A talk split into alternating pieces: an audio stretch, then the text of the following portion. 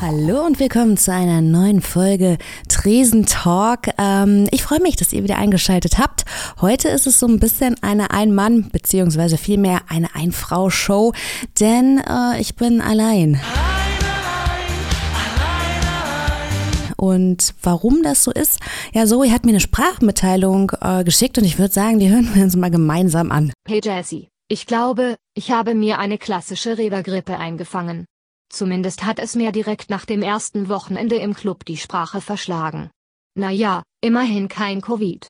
Ich hoffe, du bist unbeschadeter aus deinem ersten Partywochenende gekommen. Aber du wärst ja nicht die beste Co-Moderatorin der Welt, wenn du heute nicht auch für mich mitsprechen würdest. Ja, ja, und als die beste Co-Moderatorin der Welt äh, habe ich natürlich auch versucht, was ich kann, um Zoe wieder zum Sprechen zu bekommen. Doch ich sag euch, ey, literweise Tee mit Zitrone und Honig und Ingwer, das hilft alles nichts. Sie klingt noch immer so ein bisschen wie das uneheliche Kind von Verona Pot und Kaderlot. Und das, ja, das wollten wir beide euren zarten Ohren an diesem wundervollen Wochenende echt nicht antun. Ja, aber zum Glück kenne ich ja noch die ein oder andere spannende Person aus dem Berliner Nacht Nachtleben, die ich hier zum Talk verpflichten kann.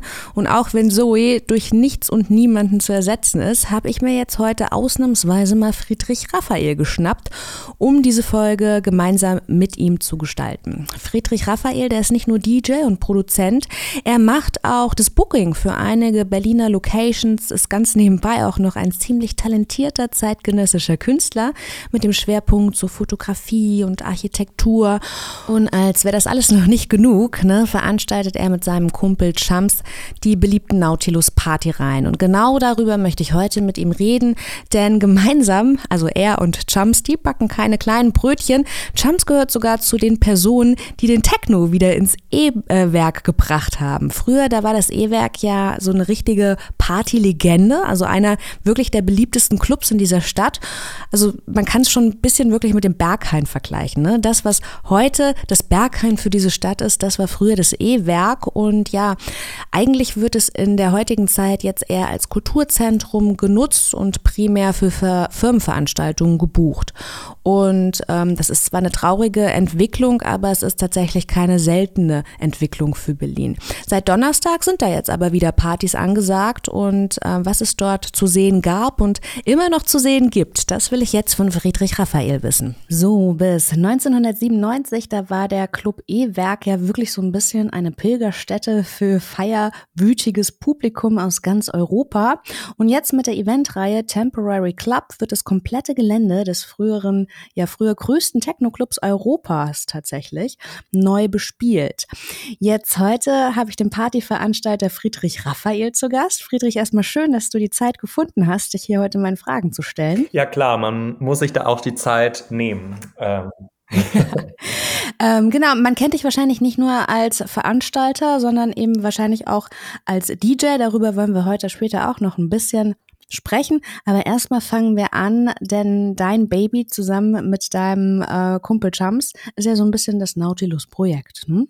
Jetzt ist ähm, Chums natürlich auch super busy, denn er ist auch im Pallas-Team. Was macht er denn eigentlich da? Ja, das kann ich dir auch kurz erklären. Ähm, Chums wollte natürlich anfangs auch gerne, dass ich damit einsteige, nur ähm, wie du schon sagtest, äh, ich mache DJing, Producing, ich habe noch ein ganzes Künstlerhaus, Künstlerinnenhaus zu leiten und da wird es dann einfach irgendwann eng. Und dann hat er zu mir gesagt, das ist gar kein Problem. Ähm, ich melde mich dann bei dir, wenn ich ähm, auf jeden Fall noch Unterstützung brauche, zum Beispiel im Booking. Und hat dann Pallas mit Goldau, Christian Goldau, äh, gegründet. Das ist auch ähm, ein Long-Term-Friend von uns, den ich auch sehr mag, mit dem wir schon echt einige Events zusammen gemacht haben, auch letztes Jahr. Und Genau, die beiden, Christian Golder und Shams Knorr, haben Pallas gegründet. Ähm hm. Jetzt ist es ja so, ich habe eben gerade in der Anmoderation schon gesagt, dieser Temporary Club findet auf dem Gelände des damals ja wirklich größten Techno-Clubs Europas statt dem E-Werk. Jetzt Friedrich, ganz ehrlich, ne, du bist ja schon so ein bisschen the next generation an Techno oder ähm, ja PartygängerInnen und jetzt, als der Techno noch im E-Werk spielte, da hast du vermutlich noch Rolf Zukowski Kinderlieder, äh, zu Rolf Zukowskis Kinderliedern getanzt. Hattest du schon von den legendären Partynächten im E-Werk gehört, bevor Chums das ganze Projekt so ein bisschen angeschoben hatte? Ja, klar. Also das ähm, habe ich auch heute ähm, unter meinem Post erwähnt auf Instagram.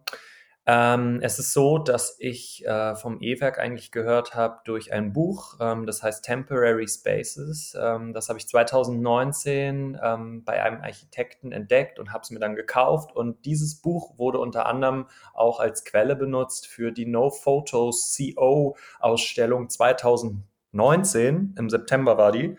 Ähm, da war, glaube ich, gefühlt jeder, ähm, weil das natürlich das Thema ist, No Photos in den Clubs. Und das E-Werk ist in dem Buch und es war in der Ausstellung ähm, natürlich mit dabei. Und äh, dazu kann man noch ähm, sagen, dass dieses, dass das E-Werk halt eine mega coole Tür hatte. Also es war halt ein Drache, so ein Ich liebe Drachen und es war so ein chinesischer Drache mit, ich glaube, blauem Hintergrund und Rosen. Und das ist in meinem Kopf geblieben. Und ähm, jetzt sind da ja diese gelb-schwarzen Barrieren. Ich weiß nicht, ob die auch damals schon da waren. Und natürlich war ich auch einmal eingeladen, weiß ich noch, ähm, bei einer Fashion Week dort von Mercedes-Benz. Ähm, das hat aber natürlich nicht viel mit Rave zu tun. ja gut, aber also das Gelände ist ähm, dir in jedem Fall vertraut. Jetzt soll ja auf dem Gelände des ehemaligen Abspannwerks dieser Temporary Club, dieses Festival stattfinden. Vom 24. bis zum 26. März wird das Ganze neu ähm, bespielt, eben meines Wissens von Pallas, Concrete, Voxnox, und eben euch von Nautilus. Was genau habt ihr denn da jetzt geplant? Also, ich muss da noch mal was ergänzen. Es geht bis zum 27. März, ähm, besser gesagt sogar in den Montagmorgen. Ähm, das heißt, mhm. es ist echt vier Tage ähm, Festival angesagt und Pallas muss man sich vorstellen wie den Überbegriff. Also sozusagen Christian und der Shams und die haben vier Kollektive ähm, sozusagen unter diesem ba Pallas Banner. Genau. Also am 24. März, heute um 21 Uhr, ist das Pallas Opening ähm, unter dem Namen Pallas äh, und genau mit Red Shape, Sabine Hoffmann, Shifted und anderen DJs. Und morgen am 25. März, dem Freitag, ist Concrete. Am 26. März ist Nautilus und am, 7, am, 26, am 27. Entschuldigung, ist Hard Trade ähm, und Hard Trade geht bis in den Montag. Das ist natürlich jetzt auch ein Hammerprogramm. Da kann ich total gut verstehen, dass Chums irgendwie keine freie Minute mehr hatte. Jetzt ist es aber auch so, dass vor diesem Temporary Club Projekt Chums und du natürlich ähm, quasi schon Party Professionals seid. Ne? Ihr macht mit der Nautilus Crew, ihr macht da wirklich schon sehr lange Veranstaltungen. Kannst du noch mal ganz kurz erklären, wenn ihr beiden euch vielleicht kennengelernt habt und wie viele Jahre ihr jetzt eigentlich gemeinsam Events auch plant und durchführt? Also das kann ich auch nochmal exakt sagen. Wir haben uns das wirklich das allererste Mal am Hauptbahnhof ähm, kennengelernt. Es damals hatte, war die WM Deutschland gegen Frankreich. Deutschland hatte 1 zu 0 am Ende gewonnen. Und wir waren in dem Biergarten. Ähm, ich weiß leider gerade den Namen nicht mehr, aber der ist Nähe vom Hauptbahnhof. Und da haben wir das äh, Public Viewing mäßig angeguckt und äh, es waren noch andere Freunde und Freundinnen dabei. Und da haben Shams und ich sich, also 2014 im Sommer, so kennengelernt. Dann haben wir uns auf Facebook und Instagram oder so connected und dann haben wir uns auch erstmal nicht mehr wiedergesehen. Aber 2016 ähm, gab es eine Situation, da kam er mit seiner Freundin, da war irgendwie der Arena Club und hatte, ähm, wie gesagt, einen Boiler Room und ein Kollege hat gesagt, ja, der Shams kommt, kennst du den noch? Und ich so, ja, den kenne ich noch und der kommt mit seiner Freundin. Und da hatte mich Shams, das war 2016, da habe ich auch gerade mit dem Studium angefangen und mich auch gerade erst so in dieser DJ-Musikwelt, also da wirklich, da waren die Beginnings, da hatte ich noch nicht mal einen Gig. Und Shams war, äh, hat zu mir gesagt, ja, willst du nicht, ich plan für Silvester den Spreedampfer zu mieten. Hast du nicht Lust, dich ja, willst du da auflegen? Willst du dich um DJs kümmern? Und dann meinte ich, ja, na klar, ich kann CDJs, Mixer besorgen, kein Problem. Und er war so, wow, cool. Und hab noch einen Kollege geholt und gebucht. Und so kamen wir eigentlich dazu, dass ich so mir dachte, ey, Shams, der kann einen Spreedampfer buchen, Tickets verkaufen. Wow. Und ich kann mein Booking machen. Und es shapen. Und äh, das Event war erfolgreich, war ein gutes Silvester-Event 2016 aus 2017. Und dann haben wir Nautilus angefangen. Also beginning 2017 die Planung und 2017 April, ich glaube, das war der 5., 7. April, so 5. oder 7. April, haben wir den Instagram und den Facebook gegründet. Mhm. Also hat sich das, habt ihr euch als Duo total gut ergänzt. Genau. Kannst du dich noch dran erinnern, welches so deine persönlichen Highlights eurer bisherigen Events waren? Gab es da so ein paar Perlen, wo du sagst, wow, das war wirklich die Sternstunden unserer Planung? Ach, puh, ähm, ich muss halt sagen, jetzt auch das Palace-Event wird ja jetzt schon das, ähm, wenn ich jetzt äh, richtig liege, das 68. Event.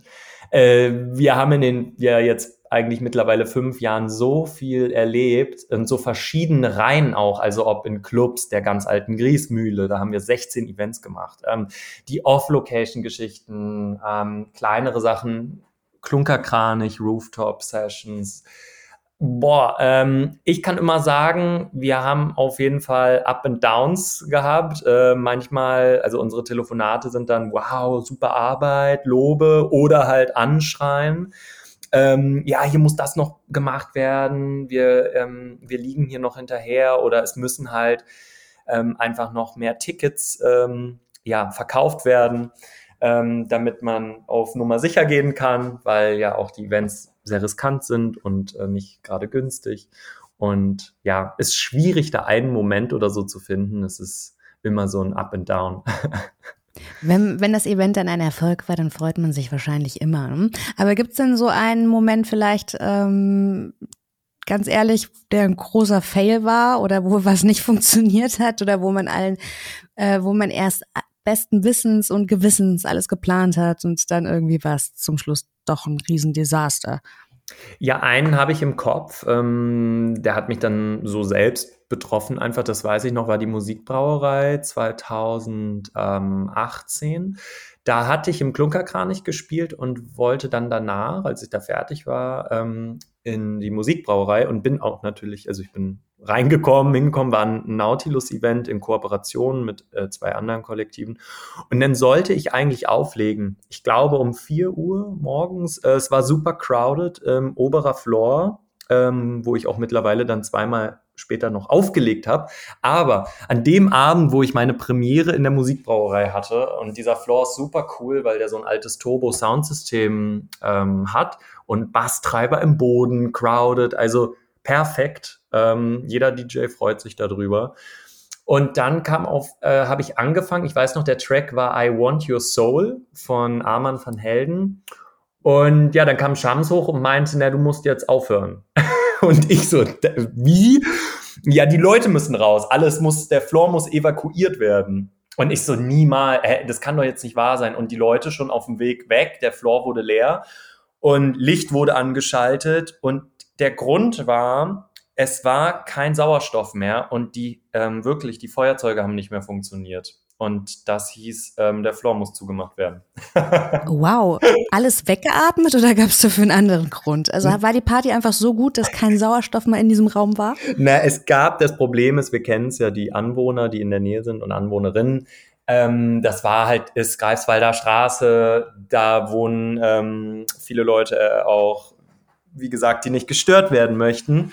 Und äh, die Musikbrauerei, die ist, ähm, ja, du, man kann leider da nicht einfach ein Fenster, das hatte nicht mal ein Fenster, der Floor. Also da konnte man nichts öffnen, um wieder frischen Sauerstoff reinzuholen. Und später, auf den späteren Events, haben wir richtige Lüftungsanlagen. Die muss man dann mieten. Ähm, echt große Ventilatoren, die frische Luft, äh, also diese Zirkulation dann ähm, bewerkstelligen.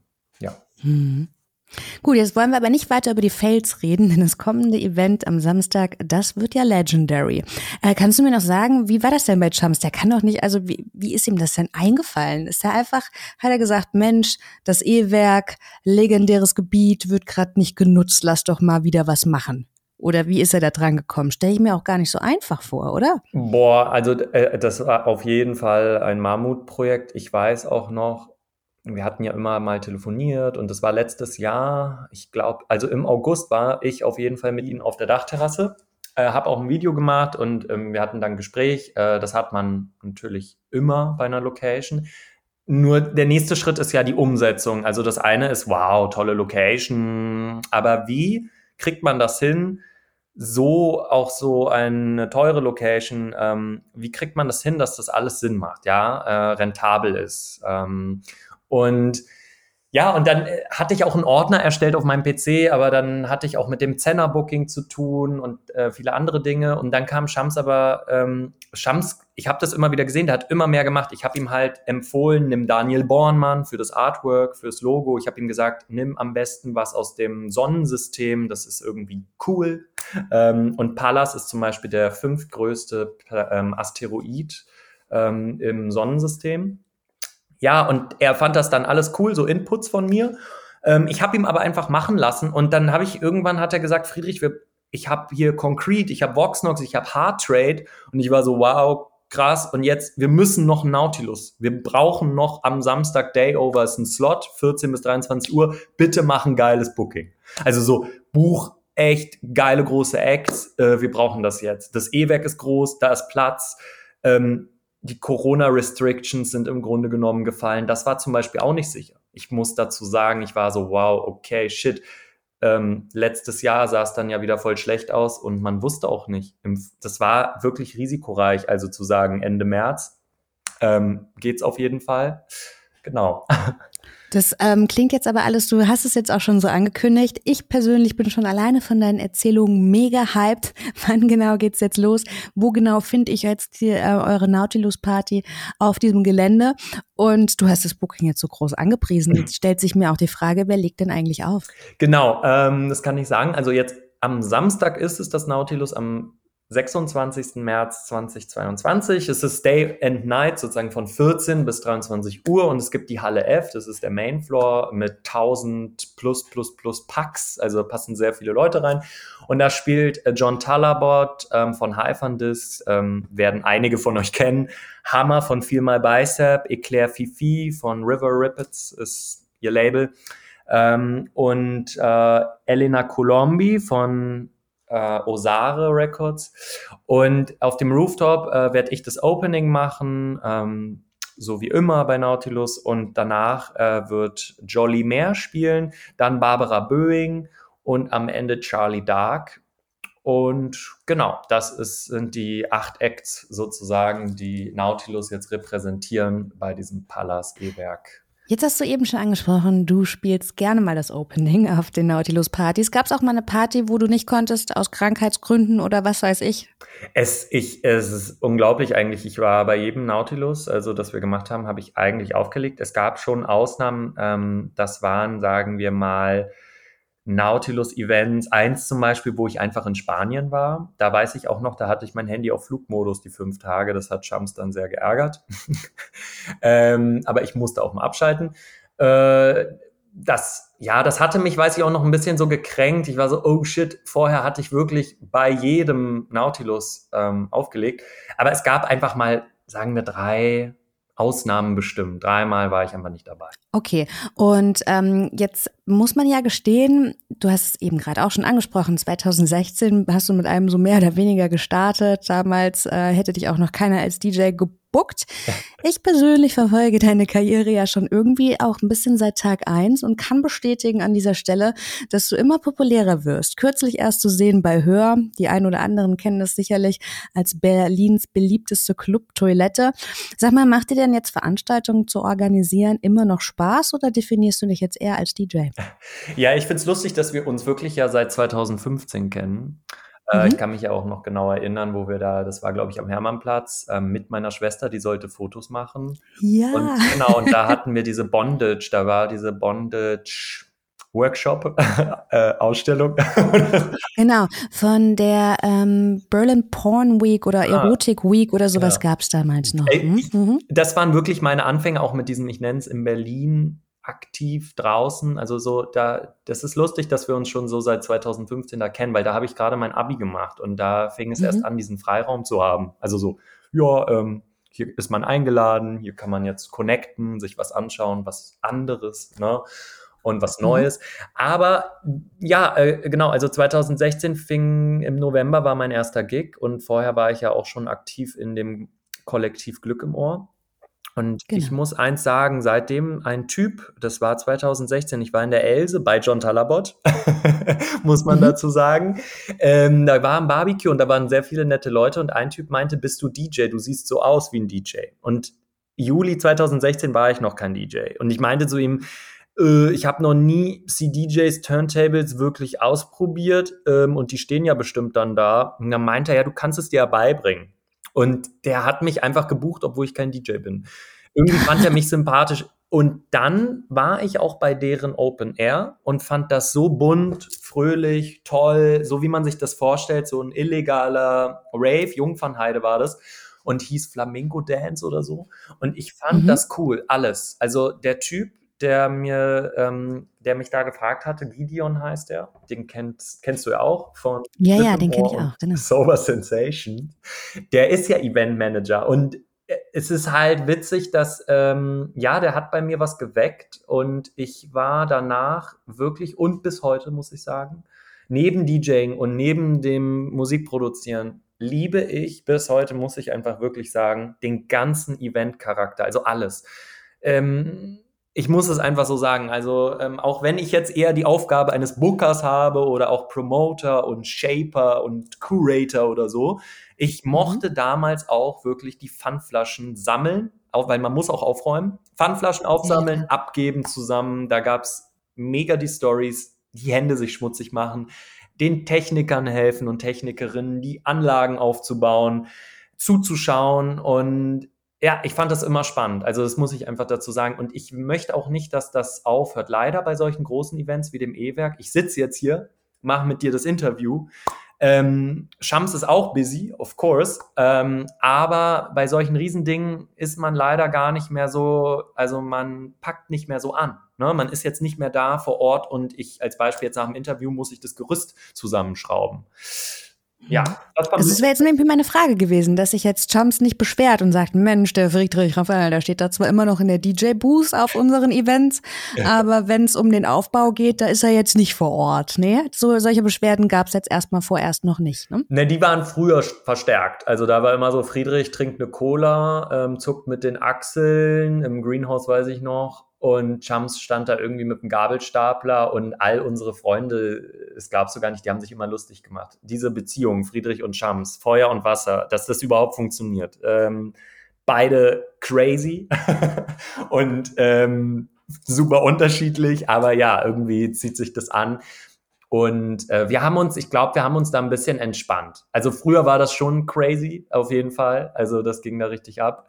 Ähm, und mit Anschuldigungen, mach mal hier mehr, jetzt pack mal wirklich an, tu nicht so, du legst hier wieder auf, als Beispiel, es gab's alles. Äh, du musst arbeiten, ähm, war dann immer die, äh, ja, war so die Devise von Shams. Aber das ist jetzt alles ein bisschen entspannter geworden. Aber Veranstaltungen sind natürlich auch super stressig. Und wie gesagt, ich habe es ja schon eben gerade angedeutet, deine DJ-Karriere läuft besser und besser und du äh, veröffentlichst ja auch eigentlich äh, eigene Releases. Hm? Genau, also es ist so, bei das mit Öhr war mein, also war jetzt echt das fünfte Mal seit Juni 2020. Öhr gibt es seit, glaube ich, Ende 2019. Ich bin auch bei denen zum Beispiel im Raster drin. Ähm, und ja, die sind immer größer geworden. Das ist der Wahnsinn. Ähm, und der, der das macht, der ist auch ein echt cooler Typ. Aber genau, ich werde am 6. Mai meine zweite Platte releasen. Es ist das dritte Release seit Januar 2020, ähm, weil bei Produktion muss man auch immer so sehen, es ist gar nicht so einfach und es geht gar nicht so schnell, wie manchmal mit dem DJing. Also gute Tracks müssen reifen, das hat auch mal Konstantin Siebold gesagt und man muss manchmal auch connecten und schauen und auch auf welches Label man möchte. Und dieses Label ist echt toll. Das habe ich auch über Soundcloud kennengelernt 2017, auch schon länger her. Und genau, und die haben, die fanden meine Musik gut und äh, releasen alles auf Vinyl. Ich glaube, diesmal sind es vielleicht sogar mhm. 300 Stück. Ich bin mir nicht sicher, ähm, auf jeden Fall limitiert. Und Inch by Inch aus Leipzig macht es Distributing. Die sind echt cool, also die stellen die Platte her.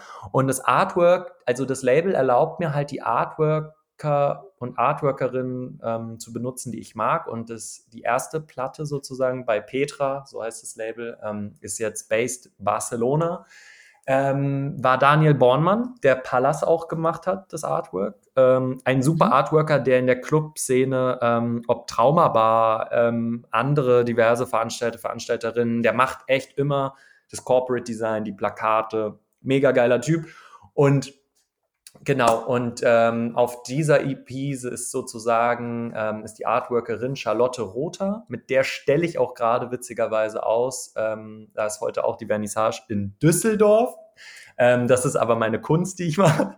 Und äh, ich mag gerade auch schon wieder, es ist so lustig, wenn man das erzählt, diese Zusammenhänge. Ähm, aber genau, auf der EP ist sozusagen ich ähm, bin vertreten mit zwei Tracks und Sense of Sun, der Sunny, den ich auch schon seit 2018 kenne, seit vier Jahren mittlerweile. Und genau, ist irgendwie super cool, dass sich das alles so, dieser Kreis so schließt und dass man sich doch schon länger kennt, alle. Hm. Es ist ja auch total wichtig, deshalb finde ich das eigentlich ganz schön, dass du das sagst, so ein Track muss reifen. Du, das ist ein Satz, den KünstlerInnen heutzutage äh, seltener sagen. Manchmal habe ich das Gefühl, weißt du, es ist Release-Freitag und alle haben so einen inneren Pressure, da müssen sie jetzt wieder abliefern und ähm, so ich als Musikjournalistin ne, bekomme auch immer so eine super Flut an neuen Releases und dann finde ich das ähm, in einer schnelllebigen Zeit hat auch ein Track hat gar nicht mehr, bekommt gar nicht mehr den nötigen Respekt, gar nicht mehr so die Würdigung, die er eigentlich verdient. Und der Künstler und die Künstlerin tragen, tragen dazu bei, indem sie sich von diesem Release-Freitag so ein bisschen selbst auch unter Druck setzen, hm, entwerten sie ein bisschen auch ihre eigene Musik. Weißt du, was ich meine? Früher hat dich irgendwie so ein Track ein halbes Jahr lang begleitet oder zumindest eine Jahreszeit, einen Sommer über, weißt du? Und heutzutage ist es leider nicht mehr so. Und ich habe manchmal auch das Gefühl, dass die KünstlerInnen dann lieber was an den Start bringen, ne, an diesem besagten Release-Freitag, obwohl sie vielleicht auch denken, oh, der Track ist noch nicht reif, der ist noch nicht fertig und so, aber sie haben das Gefühl, sie müssten etwas abliefern und das finde ich manchmal ein bisschen schade. Da muss ich sagen, ja. da sollten diese Künstler und Künstlerinnen, ähm, um da jetzt mal meine Meinung noch mit mhm. ähm, dazu zu packen. Ich muss ganz ehrlich sagen, ähm, sie sollten eher probieren, also wenn sie schon dieses, diesen Gedanken haben, oh, der Track ist nicht fertig und da ist vielleicht jetzt auch nicht der Zeitpunkt, also das so ein Gespür, dann sollte mhm. man es nicht machen. Das ist ähm, all das, was man macht, also äh, jetzt mal auf Pro Produktion bezogen, besonders weil die ja hochgeladen werden und besonders wenn sie auf Vinyl kommen, sollte mhm. man, es gibt immer Fehler immer, wenn was rauskommt, wenn der Track fertig ist und wenn der jetzt published ist, man merkt immer, oh Mann, nein, da ist irgendwas, oh nee, ich, oh, das zum Beispiel das Mix, der Mixdown oder das Mastering, Mann, nein, das ist normal. Da ist, mhm. das ist nie 100 Prozent, da ist irgendwas, was vielleicht immer einen dann doch stört, aber das ist dieses Normale. Aber wenn man selber merkt, hey, wirklich jetzt, das ist noch nicht Fertig. Sollte man es nicht machen, weil am Ende, ich kenne es von mir, man ärgert sich richtig. Man ärgert sich einfach nur, ähm, das ist wie wenn der Track auch auf dem falschen Label landet, nur weil man sich denkt, ich muss releasen. Ich kann echt sagen, wenn man jetzt kein Produzent ist, muss man das nicht. Man muss nicht releasen. Mhm. Man sollte einfach ähm, selber wissen, was, wo liegen die Stärken, die Fähigkeiten. Und wenn man ein Mensch ist, der gerne im Studio ist, der viel produziert, der Synthesizer liebt, ähm, wie auch immer, dann ähm, muss ich sagen, genau, also man muss einfach wissen, welch, äh, wo man sich so auch, wo man die meiste Zeit, sage ich, ähm, die Zeit ist begrenzt und wo legt man die Schwerpunkte, wo investiert man die Zeit und ähm, Genau. Das hast du jetzt so schön zusammengefasst, dem habe ich gar nichts mehr hinzuzufügen. Vielleicht nur noch jetzt, jetzt haben wir so ein bisschen über dich als Musikschaffenden geredet. Ähm, Vielleicht kommen wir noch mal zurück jetzt zu eurem Event, das jetzt am Palace ist klar, jetzt am kommenden Wochenende. Habt ihr denn sonst noch etwas für dieses Jahr geplant, was du ähm, schon mal anteasern kannst? Ja, kann ich auf jeden Fall. Also, ähm, die nächste Geschichte ist zwei Wochen später, die ist dann am Osterwochenende. Da ist nämlich unsere nächste Premiere im Zenner. Und der Zenner ist ähm, super Gebäude. Das, ähm, wie gesagt, das war ein Ballsaal. Da ist auch ein Burger King drin gewesen. Und das ähm, wurde ja von der Stadt Berlin wurde das ähm, sollte sich jemand so ausgeschrieben, jemand sollte sich drum kümmern. Und dann haben sich auch Leute gefunden, die das refreshen möchten und haben schon sehr viel refreshed, weil das war so auch echt am herunterkommen. Und das ist ärgerlich in Berlin. Es gibt viele Orte, wo sich keiner drum kümmert und dann werden es eher Ruinen. Und das wieder aufzubauen, eine Ruine, weiß man ja, ähm, ist kostspielig, ist anstrengend, äh, wird schwierig und wird am Ende vielleicht eher abgerissen. Und der Zenner, ähm, den kennen wahrscheinlich auch sehr, sehr viele, weil der ist direkt ähm, im Triptor Park bei der Insel der Jugend. Oben steht Fett Zenner drauf in einer alten Schrift. Ich weiß nicht, von wann das Gebäude ist, aber es ist alt. Und es hat einen mega Biergarten. Es hat eine Eisdiele, es hat Bayreuther Bier aus Kupferfässern. Es, du, man kann alles mit Karte dort zahlen, ja, sei es die kleine Brezel oder sei es halt die Weißwurst. Ähm, drinnen haben sie einen Floor für circa 700 Packs, vielleicht auch mehr. Und genau, wir werden da wahrscheinlich, wir wissen noch nicht, ob wir je nach Wetter im Garten auch starten. Ansonsten geht es 20 Uhr los und endet um 10 Uhr morgens. Okay. Und wenn ich mich jetzt, weil es sind ja jetzt zwei echt wirklich hochkarätige Events, die ihr da am Start habt, wenn ich mich jetzt ähm, über all eure Aktivitäten auf dem Laufenden halten möchte, wo finde ich denn ähm, euch über die Socials? Macht ihr schon TikTok? ja, TikTok hat Shams hat mir das erzählt, er hat einen TikTok gegründet, aber ich, ich glaube, er hat da noch nichts gepostet. Ähm, ich weiß nicht genau, ähm, ob dafür die Zeit reif ist. Äh, ansonsten Instagram, Facebook ist, muss ich ganz ehrlich sagen, komplett tot. Der Algorithmus hat letztes Jahr im Juli alles bei uns gekillt.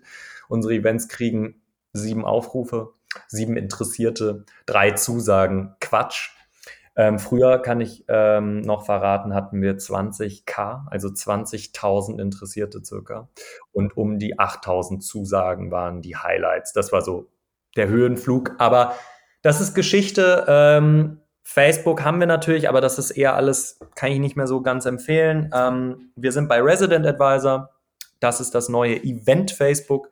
Und wir sind bei Instagram natürlich und bei Instagram ähm, posten wir fleißig die Flyer, ähm, wir machen Verlosungen, wir erzählen oder zeigen, welche DJs spielen.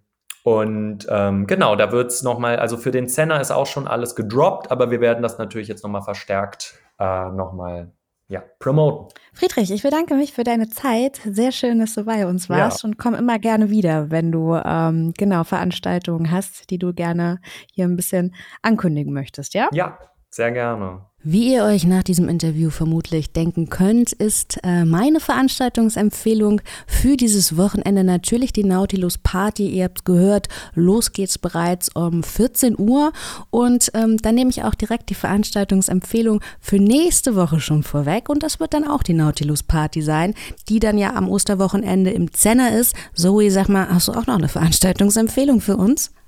Mein Veranstaltungstipp für dieses Wochenende ist nicht wirklich ein Geheimtipp, weil gefühlt die ganze Stadt hin will. Und zwar das E-Werk, mein Favoritentag ist der Voxnox Samstag. Auf drei Floors kann ein gesunder Mensch sich eine kleine Zeitreise in die 90er gönnen. Aber dieses Wochenende ist unglaublich viel los in der Stadt. Wer also beim E-Werk in den Einlassstopp gerät, dieses Wochenende gibt es einen Haufen guter Alternativen mit zum Beispiel dem Revier Südost oder dem Synoid Geburtstag in der Alten Münze. Ich wünsche euch, dass ihr alle gesund aus dem Wochenende rauskommt und wir hören uns dann mit meiner richtigen Engelsstimme, gesund in 14 Tagen wieder. Ihr habt's gehört, wir haben uns nicht abgesprochen. Äh, Zoe wusste gar nicht, wer in dieser Woche, also wen ich quasi als ihren Ersatz verpflichtet habe, wer mein Interviewgast sein würde. Aber sie ist äh, auf jeden Fall einer Meinung, das E-Werk ist auch einer ihrer Veranstaltungsempfehlungen. Ich leg dann vielleicht noch einen drauf, damit wir so ein bisschen Abwechslung haben. Heute spielt außerdem die fantastische Honey Dijon im Berghain. Also wer jetzt in diesen Einlassstopp gerät, von dem Zoe schon erzählt hat, der kann sich direkt vielleicht vielleicht alternativ in die Schlange ins Berghain stellen. An dieser Stelle, ähm, genau, auch von mir noch der Hinweis, kommt gut und gesund, vor allem durch die Woche. Wenn ihr möchtet, hören wir uns in 14 Tagen wieder.